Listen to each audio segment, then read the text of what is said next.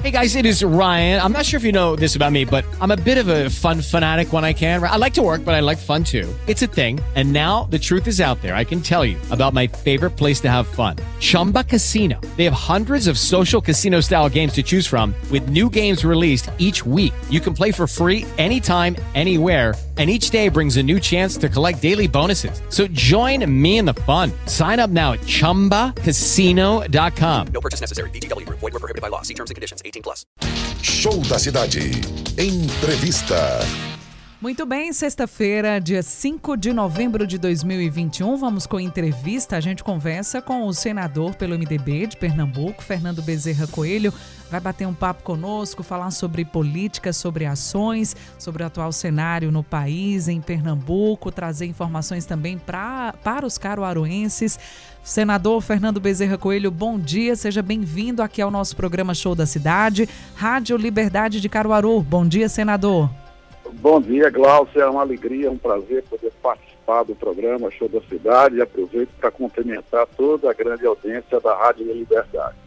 Muito obrigada, viu, por sua participação conosco, trazer aqui informações e a gente já começa, porque o tempo sempre acaba sendo curto, senador. A gente sempre tem muitos assuntos para tratar e quando a gente recebe aqui os nossos entrevistados da política, o tempo acaba sendo curto, então a gente vai tentar correr um pouquinho para ouvir é, o máximo né, da sua participação também conosco. Eu já começo falando sobre justamente a liberação de recursos aqui para Caruaru, na ordem aí de 3 milhões e meio de reais. O senhor anunciou ainda essa semana. Esses recursos recursos que serão direcionados para a saúde aqui em Caruaru. Então, nos fale sobre articulação né, em relação a esse montante, esse recurso que vem para a saúde aqui de Caruaru e se já estão sendo liberados também, senador. Com certeza, os recursos já se encontram na conta, já foi depositado. Eu tive a alegria de falar com a prefeita Raquel Lira no início dessa semana.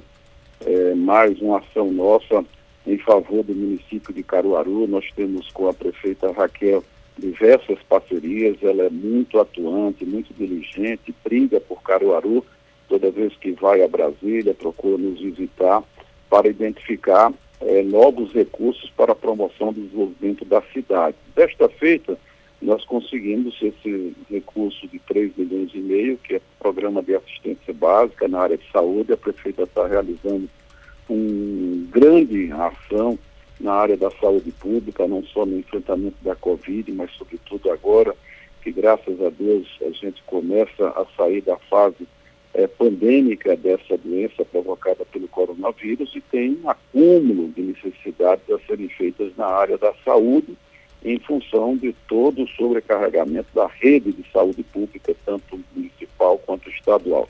Portanto, fico feliz em poder ter colaborado e ajudado para que as ações de saúde pública em Caruaru continuem avançando. Perfeito. Além de Caruaru, outros municípios também serão beneficiados, senador? Aproximadamente 50 municípios pernambucanos foram beneficiados através dessa nossa ação, com recursos eh, diferenciados para cada um em função do porte do município, mas todos recebendo a atenção do governo federal e reforçando eh, os investimentos na área de saúde pública.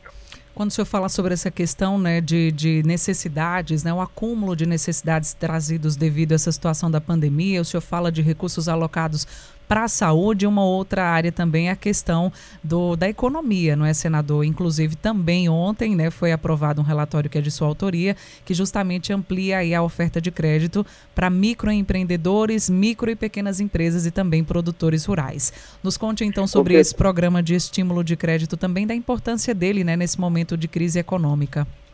Com certeza. Na realidade, no ano passado, o Congresso Nacional e o governo federal se uniram e lançaram o PRONAMP, que é o Programa Nacional de Crédito para Micro e Pequena Empresa. Mais de 35 bilhões de reais foram investidos no PRONAMP e foi um instrumento vigoroso é, para que os micro e pequenos empreendedores pudessem ter resistido aos efeitos econômicos da pandemia. É, esse ano, o governo cria mais um instrumento de crédito, que é o chamado PEC, Programa de Estímulo ao Crédito na realidade, o governo cria um incentivo para as instituições financeiras privadas, eh, no sentido de oferecer a ela crédito presumido em relação à sua carteira de empréstimos, que são, digamos assim, é, colocadas em prejuízos e com esses créditos presumidos as instituições conseguem recuperar capital. Estima-se que haverá uma recuperação de capital da ordem de 40 bilhões de reais. No caso da alavancagem dos bancos brasileiros, para cada real de capital, você pode emprestar até 10 reais. O que é que o governo criou? Ao permitir a recuperação do capital das instituições financeiras privadas, obrigou que esta recuperação que ele está ensejando através do crédito presumido seja toda direcionada para a oferta de crédito ao microempreendedor individual e ao micro e pequena empresa.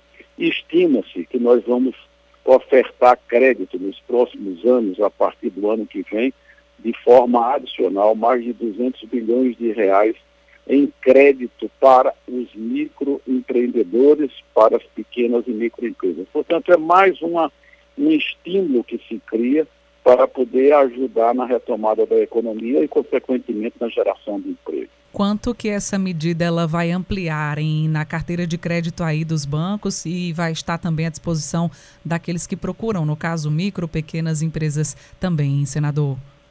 É, estima-se que seja algo em torno de 200 a 220 bilhões de reais que possam ser oferecidos de créditos adicional por todas as instituições financeiras envolvidas e com foco é, direcionado para atender a demanda da micro e pequena empresa. Perfeito. Ouvinte que está acompanhando o nosso programa, nós estamos conversando nesta sexta-feira com o senador Fernando Bezerra Coelho. Quem tiver alguma dúvida ou pergunta, aproveite a oportunidade aqui no nosso programa. Inclusive, o Tiago Enfermeiro é aqui de Caruaru, o senador, ele já faz a pergunta em relação à PL 2564 dos enfermeiros.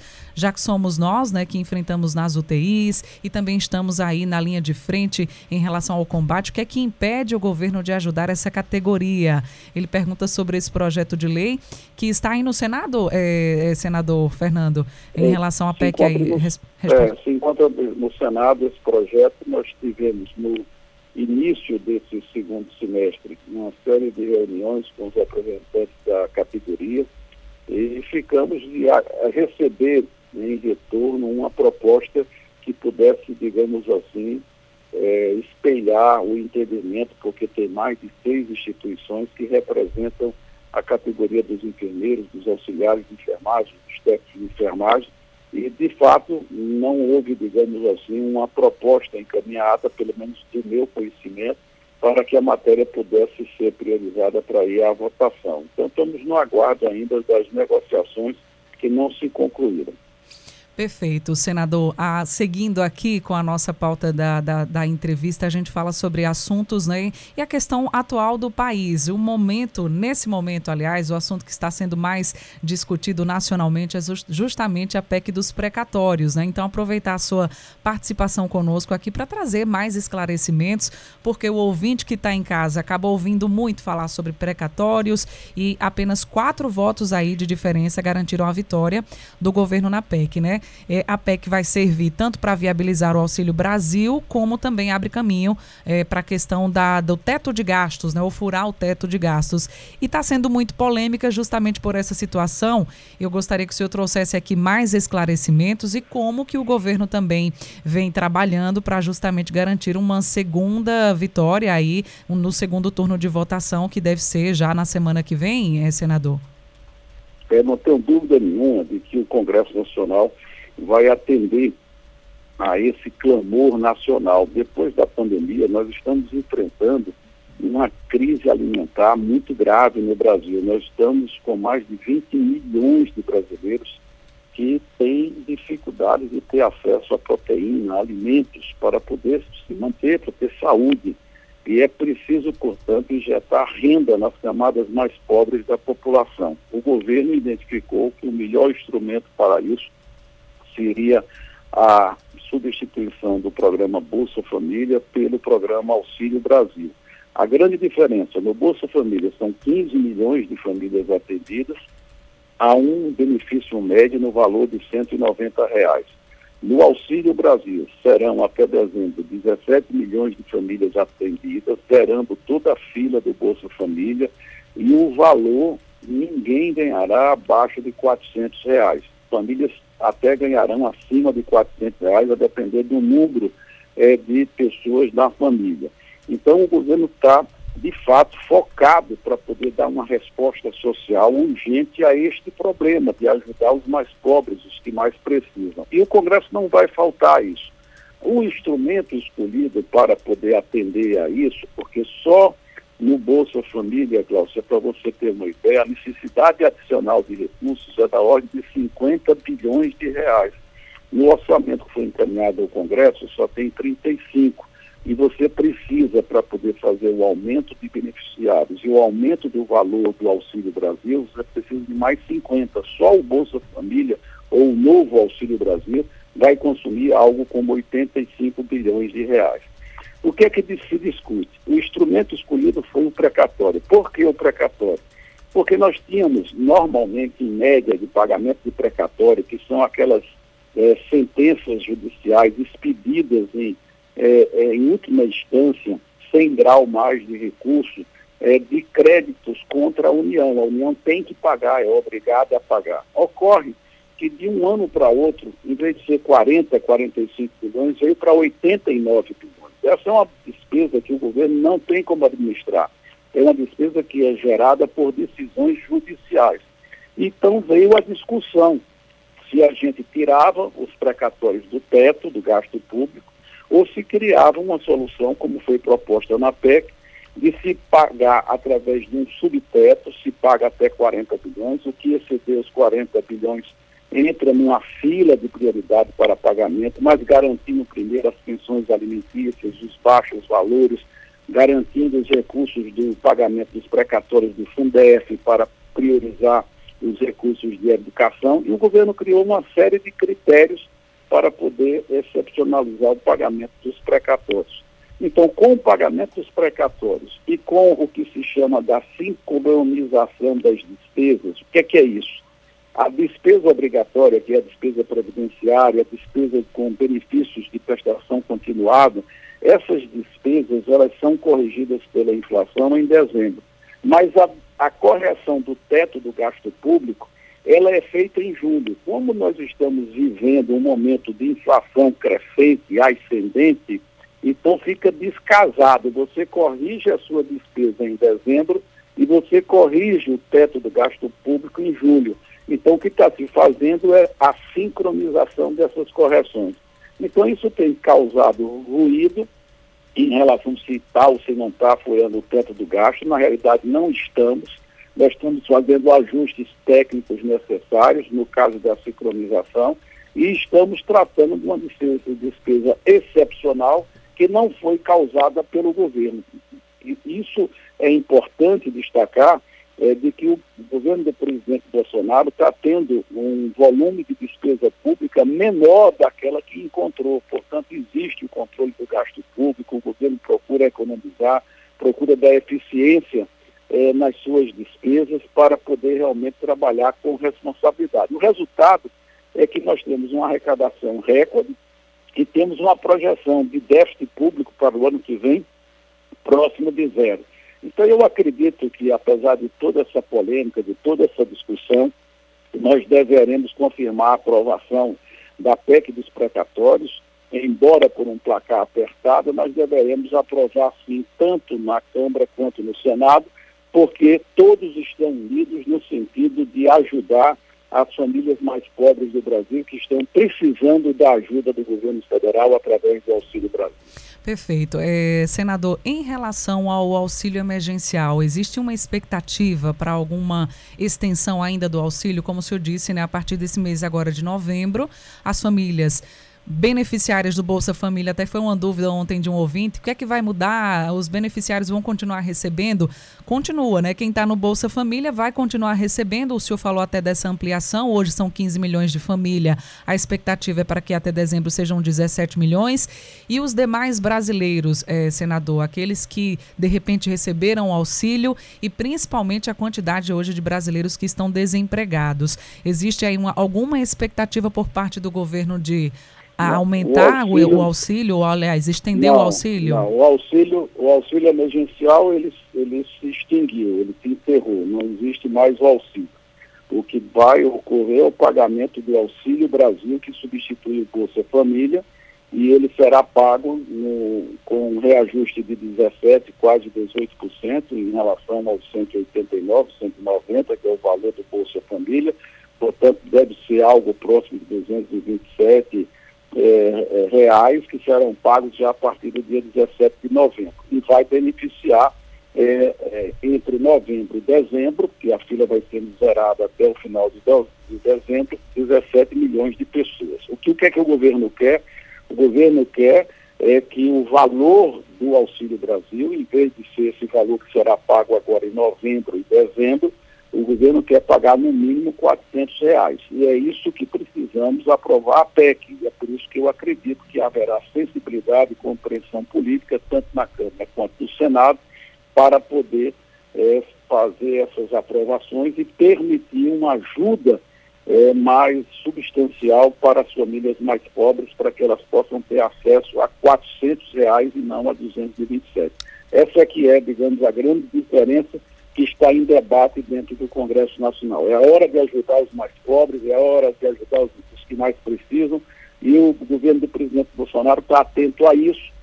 O que se cogita é que, se por acaso tiver qualquer impasse nessa votação, o presidente Bolsonaro vai é, por medida provisória, prorrogar o auxílio emergencial, mas não vai deixar de ajudar os brasileiros que mais precisam. E ao, ao, adotar essa medida, senador, não, não fere a credibilidade fiscal? De que forma, de que não, maneira o senhor vem acompanhando não, também o mercado, né? falar. Uhum. Não, não, acabei de falar. O mercado sempre é muito nervosinho, mas nós precisamos trabalhar para as pessoas, e sobretudo para os mais precisam. O mercado é, tem os seus próprios meios, seus próprios instrumentos. Agora nós precisamos acudir aos brasileiros que estão passando fome, essa é a grande realidade. E é preciso, portanto, criar mecanismos para isso. Eu acredito que nós vamos conseguir a compreensão e o apoio necessário para aprovar a PEC, tanto na Câmara como no Senado, mas o governo, o presidente Bolsonaro, tem reiterado que não deixará de atender os mais pobres. Se necessário for, caso a PEC ela tenha qualquer problema de tramitação, o governo estará disposto a editar a medida provisória para conceder um, de forma de auxílio emergencial a ajuda aos mais pobres. Esse é que é o importante, esse que é o fundamental. É, tem pergunta aqui a nossa ouvinte Michele da Vila Kennedy, diz o seguinte, senador, esse ano não recebi o PIS, pois o recurso foi utilizado para pagar o auxílio emergencial. O senhor acha justo que eu pague parte desse auxílio e fique sem receber o PIS, que é um direito meu?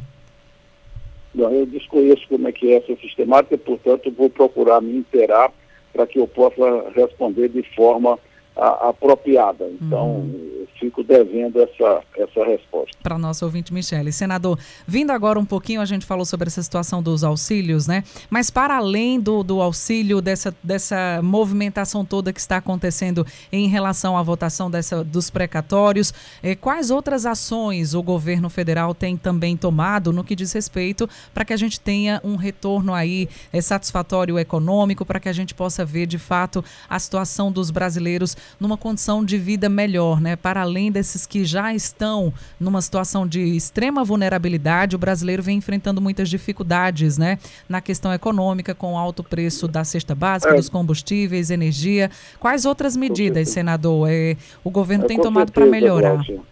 É, com certeza. Na realidade, essa, é, é, digamos assim, é um desafio que se coloca não só para o Brasil, mas para todo mundo é, todo o mundo está enfrentando o recrudescimento dos preços, né? A inflação está ocorrendo, sobretudo nos países mais ricos, como Estados Unidos, Europa, Alemanha, Inglaterra, todos os países estão enfrentando esses, esses, esses dissabores que nós estamos enfrentando aqui.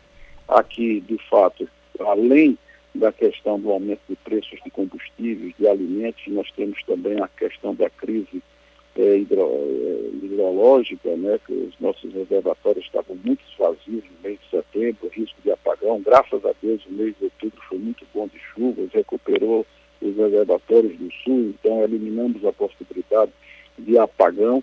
É, e, e, com isso a, a, o uso de térmicas não vai ser tão prolongado quanto se estimava e é possível que os preços de energia comecem a se reduzir a partir do mês de janeiro. Então, existem já boas notícias, digamos, que estão em curso. A fase pior da inflação, ela deve começar a arrefecer a partir do mês de dezembro e nós acreditamos que o ano de 2022 será um ano melhor do ponto de vista de que nós vamos enfrentar o recuo das taxas de inflação e também o recuo das taxas de juros, que hoje é o momento mais crítico, é o momento, digamos, que eh, o governo está precisando conter a elevação dos preços e precisando utilizar de todos os instrumentos de política monetária para poder fazer face a esses desafios.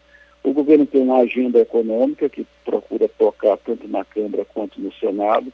Essa agenda passa por uma série de marcos regulatórios. Eu posso destacar o marco ferroviário que foi aprovado no Senado, se encontra na Câmara, que permite a utilização do instrumento da autorização ferroviária, que vai viabilizar finalmente a retomada das obras da Trans-Nordestina, que corta todo o estado de Pernambuco e chegará até Suape. Destaco também o marco regulatório da cabotagem, que é o projeto de lei chamado BR do Mar, que vai estimular o transporte através de cabotagem entre os portos brasileiros, que é muito importante de novo para Pernambuco, muito importante de novo para a Suape.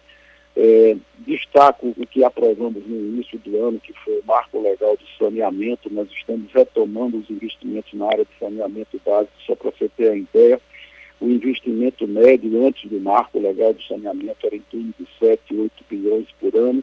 As estimativas que estão sendo feitas já a partir do próximo ano é que os investimentos em saneamento pulem para algo em torno de 60, 70 bilhões por ano. Portanto, essa agenda ela vem avançando no Senado Federal e na Câmara dos Deputados para que a gente possa criar um ambiente melhor para a retomada do investimento e para a geração de emprego e renda. Temos alguns desafios importantes, que é a PEC dos precatórios, para resolver o problema social. Temos a questão do imposto de renda, que estamos com dificuldades de aprovar dentro do Senado Federal.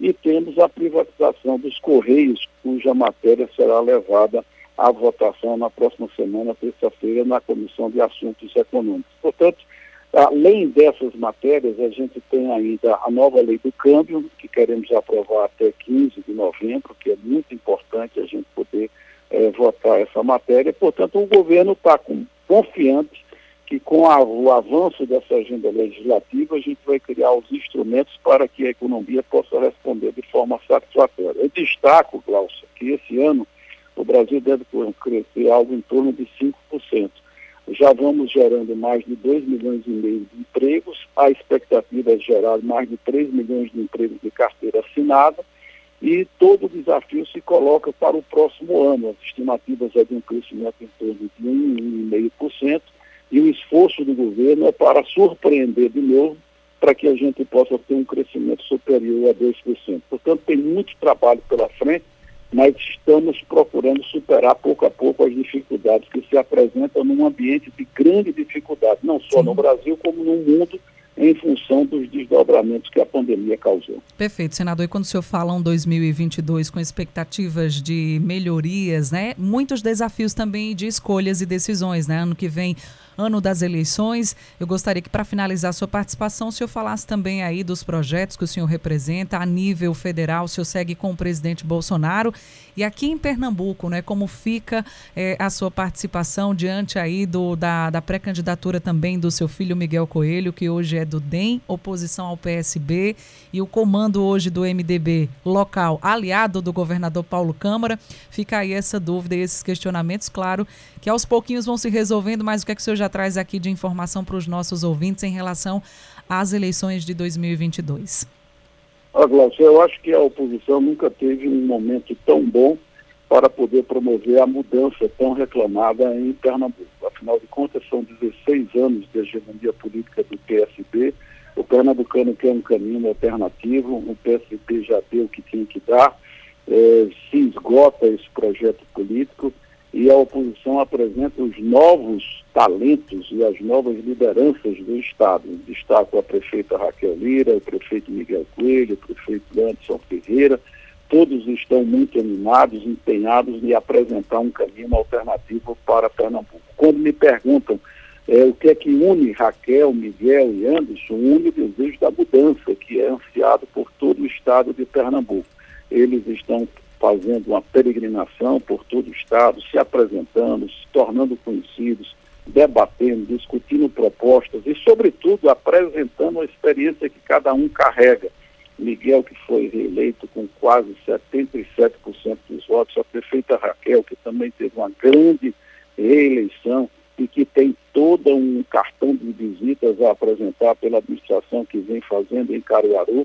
Eu acho que isso é que vai credenciar esses novos quadros da política pernambucana e estou muito animado de que nas eleições do próximo ano, seja com uma única candidatura, seja com duas candidaturas, a estratégia será definida é, depois de muita conversa, depois de muito diálogo que deverá ocorrer é, entre os meses de fevereiro e março, para que cada um possa tomar a sua decisão de poder se afastar dos cargos de prefeito e prefeita e poder se colocar à disposição desse movimento de mudança que eu acho que já começa a contaminar todo o estado de Pernambuco. Portanto, estou envolvido nisso, essa é uma prioridade para a minha agenda política, no sentido de que a gente possa ajudar a estimular o debate e construir esse caminho alternativo que possa devolver a Pernambuco dias de mais emprego, de melhor saúde, de melhor infraestrutura, de melhor esperança, para que a nossa gente possa se reencontrar com o caminho da felicidade e da prosperidade. Perfeito. Senador Fernando Bezerra Coelho, do MDB de Pernambuco, líder do governo no Senado, muito obrigada por nos atender nessa manhã. Um bom final de semana para o senhor, bom trabalho e até a próxima oportunidade, senador. Muito obrigado, Glaucio. Um grande abraço. Show da Cidade. Um show de programa. With the Lucky Land slots, you can get lucky just about anywhere. This is your captain speaking. Uh, we've got clear runway and the weather's fine, but we're just going to circle up here a while and uh, get lucky. No, no, nothing like that. It's just these cash prizes add up quick. So I suggest you sit back, keep your tray table upright, and start getting lucky. Play for free at LuckyLandSlots.com. Are you feeling lucky? No purchase necessary. Void where prohibited by law. 18 plus terms and conditions apply. See website for details.